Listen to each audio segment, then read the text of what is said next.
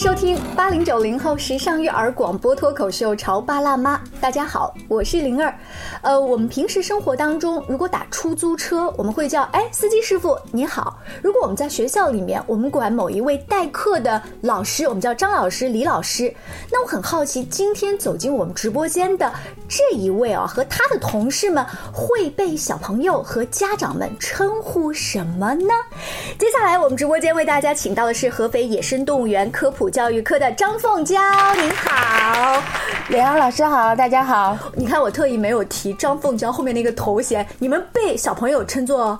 其实我们科的工作呢，主要是科普教育，就是跟小朋友们介绍动物的习性、生活特征。所以其实孩子们大多时候也是喊我们老师，老师就张老师，这样很亲切。那动物园里面还有啊，就是饲养员。那小朋友们总不能说饲养员叔叔阿姨，他他们会怎么叫呀？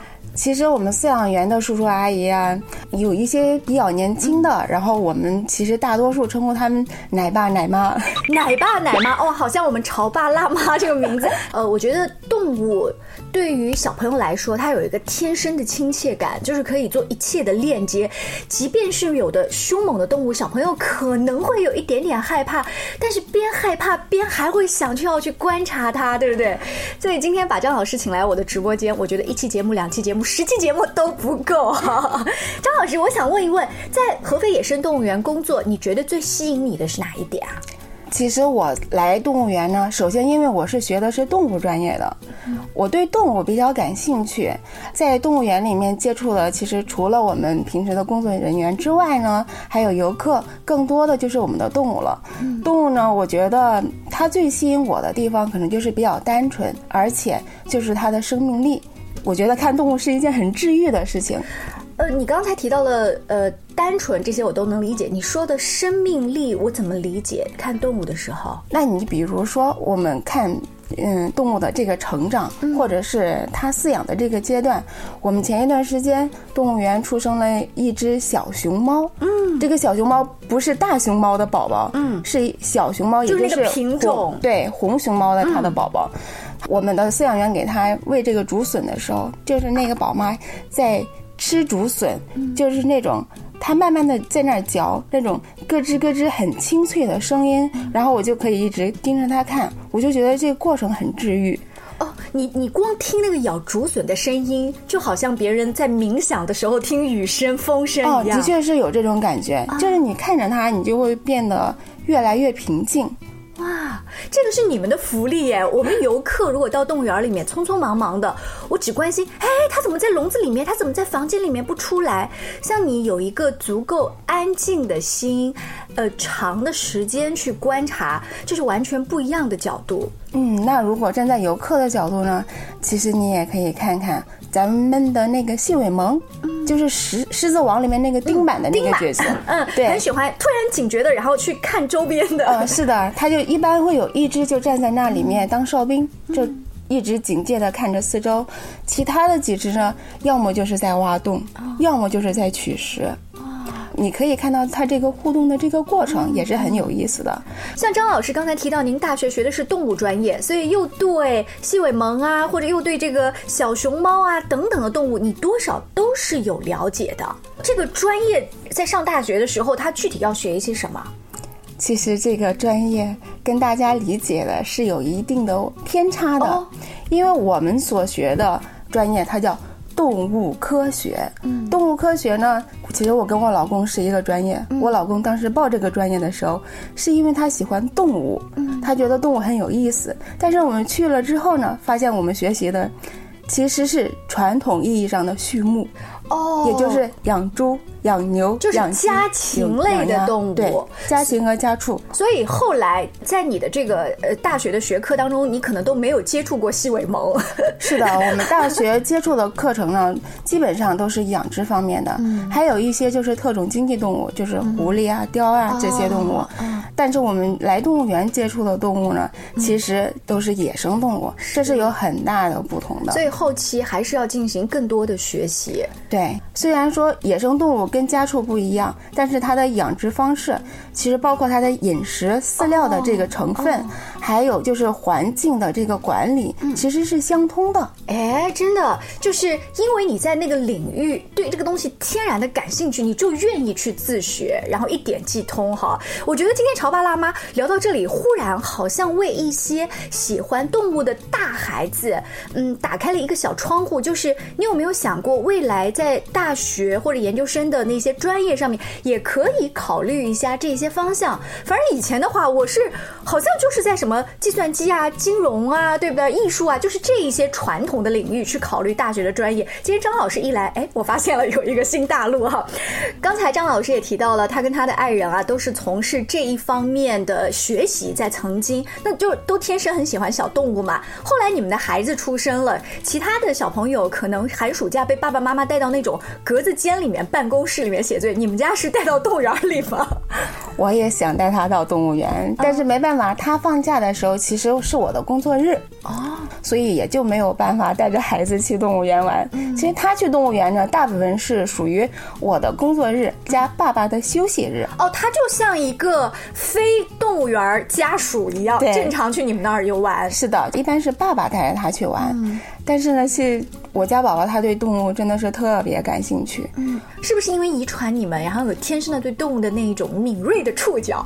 嗯，可能是多多少少会有影响吧。因为他爸爸小时候最喜欢干的事情是捉虫子。哦，他呢现在呢其实也有这方面的这个趋势。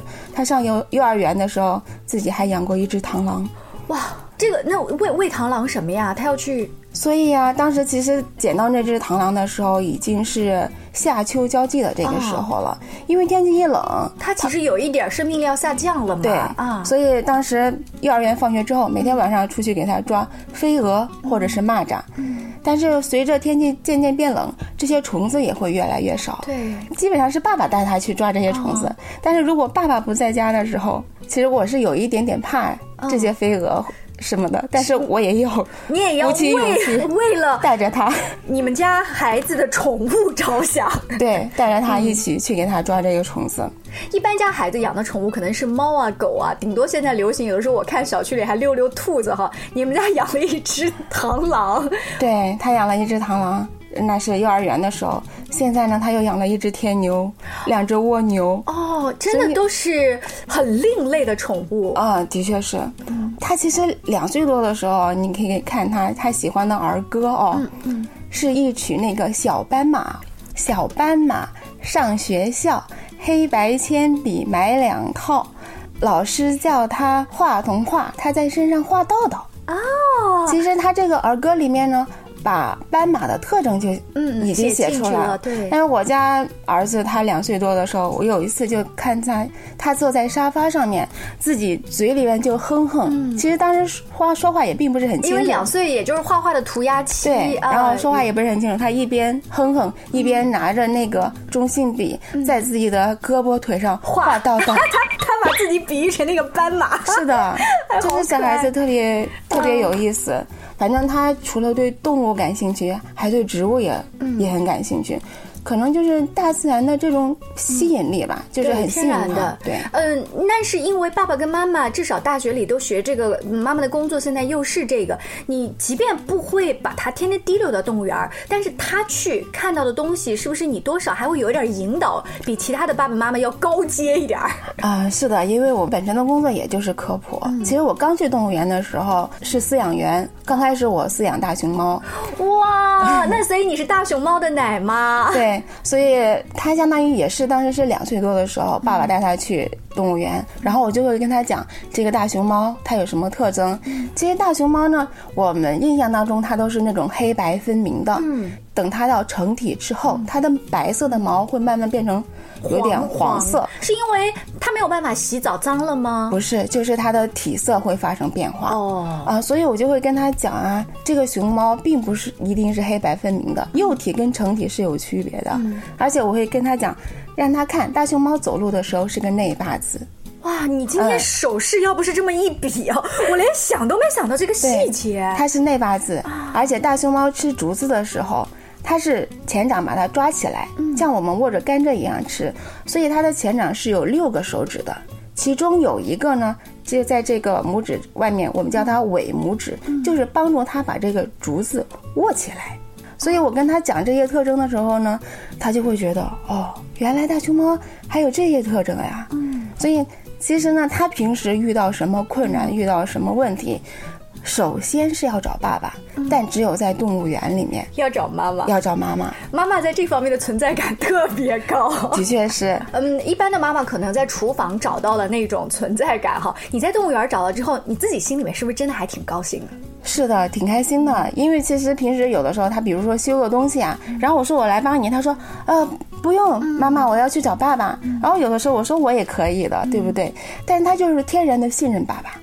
啊！但是只有在动物园，然后我就觉得他可能在他印象里术业有专攻吧。是这个家庭地位啊，没有想到要靠一园子的动物来维系啊。厚厚小朋友，我觉得你做的非常好。我们稍微休息一下，稍后呢，请来自河北野生动物园的张凤娇老师跟大家接着聊他在动物园里面发现的有趣故事。你在收听的是《乔爸拉妈》，小欧零二，让你变成。更好的爸爸妈妈。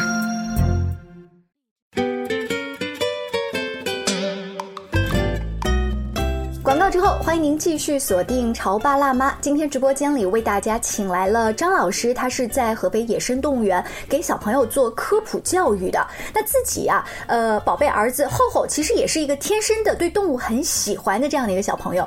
你觉得，嗯，可能小的时候把厚厚或者说其他的亲戚朋友家的小孩都带到动物园里去玩，他一开始天然的原因是什么？为了打发时间吗？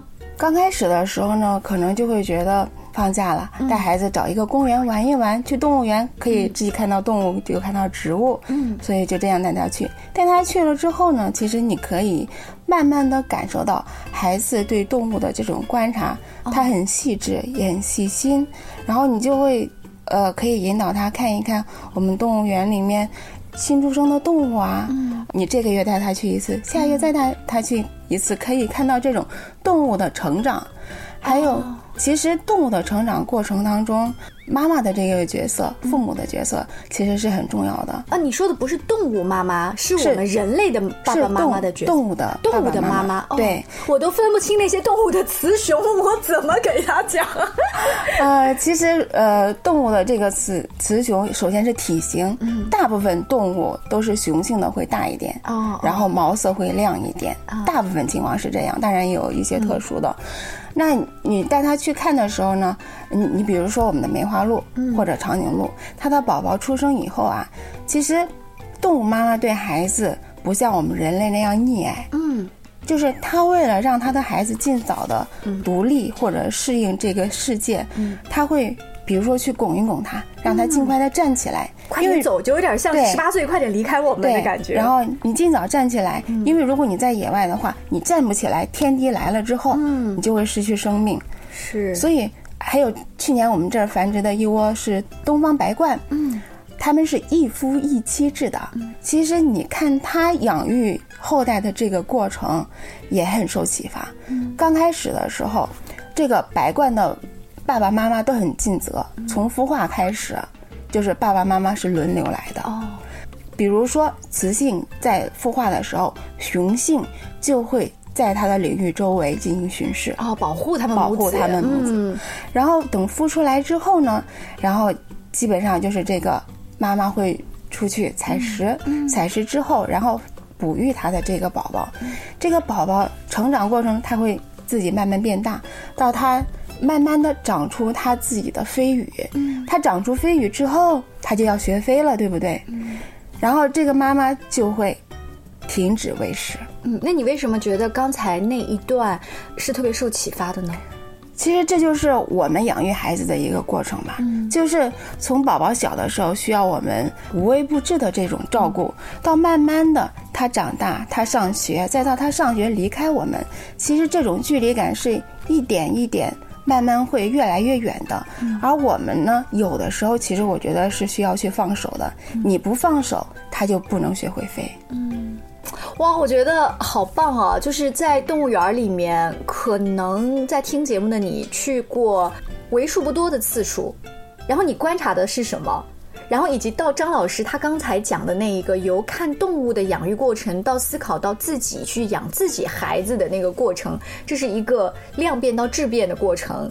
呃，我想大部分的家长可能带孩子走进动物园的时候是想我能跟大自然亲近，因为动物也是我们的一部分，然后来保护这个地球啊等等。再来呢，就是来可以练他的观察力啊，顺便呢就是练他的这个呃思考力，因为回头以后你要自己再去做自我学习，你要再去做探探索，然后等到思考到您刚才说在节目一开始提到的生命力，甚至治愈，那是慢慢慢慢有一个过程，可能孩子忽然就被滋养了，就被浸润了。呃，我不知道您在园子里面观察其他的家长带孩子来哦，他们平时来动物园是一种什么样的状态？就是你也想忍不住想，哎呀，这个动物不能这样看，哎呀，这个应该这样做。啊，其实我们经常会在园子里面逛，遇到的家长有是千姿百态，可以说是。嗯。有的家长呢，他带孩子来的目的就是放松。嗯。他可能就看到这个动物，看到它在动就行了。嗯。甚至小朋友指着那个小熊猫说：“啊，小浣熊。”嗯。或者说指着那个梅花鹿说：“啊，它是狐狸。”所以有的家长可能他不是很在意。其实我们每个场馆都有这个。标识标牌啊，就介绍了动物的至少是名称，还有它的习性。有的家长不在乎，觉得孩子来跑一跑、锻炼锻炼就开心了。但是有的家长很细致。我们动物园南门进去有一个科普长廊，今年我们的主题是虎年嘛，嗯，是介绍了东北虎的一些相关的知识。有的家长就从入园的那一刻就从。就开始做科普故事的讲解，从第一块就这样。他他会带着他的孩子看，我们大部分是图片，哦，加少部分的文字，因为游客的时间有限嘛。但有的家长他甚至会拍下来。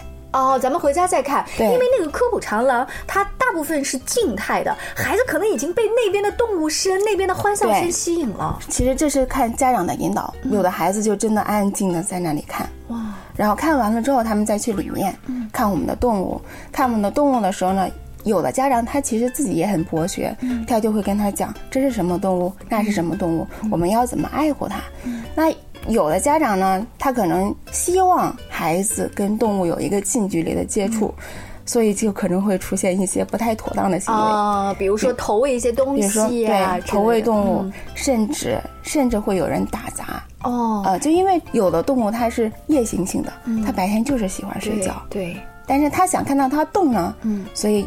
有的时候可能会存在一些这样的行为，对，这个也是张老师来到我们直播间想要提醒一下各位家长啊，以及你们再去跟嗯，比如说一般有的时候爷爷奶奶、外公外婆可能就全家一起去动物园玩的时候，咱们都要注意，不要随便的去投喂。我甚至有一次去动物园的时候，看到一对年轻人，然后我实在忍不住，我说不能投喂东西，你们年轻人没有看到那个标识吗？然后那个小伙子呢，第一反应是愣了一下，后来他也想解释，他说。我喂的这个是可以吃的，不是垃圾食品。就是他反而还给我解释一下，我我想说，你这是大学生，你读了多少书？你怎么这个还要跟我辩解呢？这时候你是不是也很着急？是的啊，其实，呃，如果动物园多一些像灵儿老师这样的游客，然后我们的工作会好做很多。嗯，因为其实我们的动物每只动物都是有食谱的。嗯，你以为我喂的是包菜或者胡萝卜？觉得可能喂给我们的羚羊，喂给我们的梅花鹿，您您觉得可能这是健康的食品，是水果或者是蔬菜没有问题，但其实呢。有些动物，比如说羚羊、梅花鹿，它在野外吃的牧草，跟我们平时饲喂的这些草含水量是不一样的。嗯，如果说它长期吃含水量高的食物，它的肠胃是消化不了的。哦，所以甚至可能会致死。天哪，这个非常严重。就是你以为你从家里甚至带去的胡萝卜、蔬菜这些东西也不要随便投喂。我刚才讲那种情况啊，还是你知道动物园、公园里大家喜欢带一些小零食去，还是薯片这些东西，那更不能投喂了。有一些比较就是执拗的游客是这样说的：“那我看那个猴子自己已经在吃了。”就说明吃没事儿，那我就再给他一个，而且我就给了他一个。每天那么多游客，他得吃多少薯片呢？嗯，其实是的，就是经常有一些薯片、辣条，嗯，甚至甚至有的人曾经拿着大肉串去喂我们的长颈鹿。我们的饲养员其实很尽责，就立即就制止了他，但是游客很不开心。其实。饲养员对于自己饲养的动物，他是当自己的孩子来看的。是，我们可以想象一下，如果我们平时在公园里有一个陌生人递给你的宝宝随便吃一些垃圾食品，我们自己肯定也不。也不会开心，呃，我觉得刚才张老师那个比喻特别特别妙。这样子的话，大家都是为人父母，将心比心，你就知道了。咱们自己要从这一点做起。那如果你在动物园里面看到了，也请你站出来去制止，因为我觉得我们自己作为潮爸辣妈，你制止的那一刻，你的孩子在旁边，他也看得到，他其实也是有样学样嘛，是不是？嗯，的确是这样子。不不过呢，可能平时有可可能会存在一些误解吧。哦，然后就比如说，你看我给他他吃，证明他没有吃饱。哦，这是不对的。对，我们的那个饲养员每天都会喂他新鲜的，就是根据他食谱来，要么就是蔬菜水果，要么就是树叶树枝这些，就每天都会给他按量提供，不会存在吃不饱的问题。但是你想想呀，我们投喂的东西。要么就是高糖分，要么就是糖高油脂，就像小宝宝喜欢吃零食一样。嗯，其实动物也会存在这种，他发现这些零食的味道有味道，跟平时不一样，跟平时不一样，比较重。他会，他可能觉得，哎，这个更可口，但是可口不代表健康。是。那因为时间的关系呢，今天跟张老师在直播间，咱们先聊到这儿。希望有机会多多请您来这儿，跟我们普及一下可爱的动物世界，还有它背后的那一些冷知识。谢谢您，下期见，拜拜。再见。We wanna do like the monkeys do. We like the zoo cause we're animals too. We like the zoo cause we're animals too. We wanna do like the monkeys do. We like the bazookas, we're animals too. We like the bazookas, we're animals too. We like the bazookas, we're animals too.